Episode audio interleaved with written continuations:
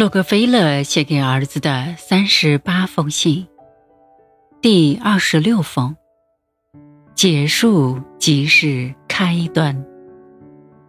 亲爱的约翰，今天又看到了安德鲁·卡内基先生的专访，我猜他一定是得了惧怕遗忘症，所以才热衷于在各大报纸上公开露面。不过，我还是很喜欢这个对手。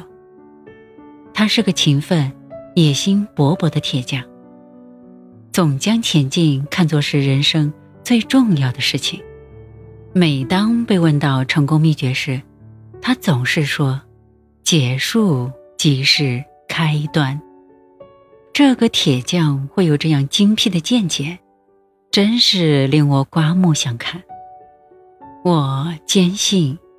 这句只由三个单词组成的短句，不久将会传遍大街小巷，而卡内基先生也会因此而赢得商界哲学家的美誉。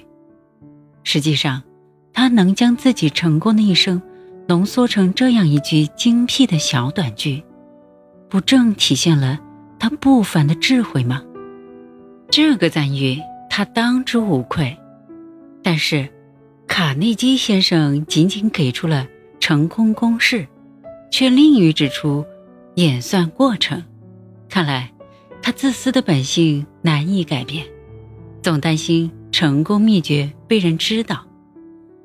我尝试推导出他的成功公式，你不许告诉别人，不然这个有趣的家伙，即便知道我不吸烟不喝酒，还会在圣诞节。给我送威士忌酒和雪茄。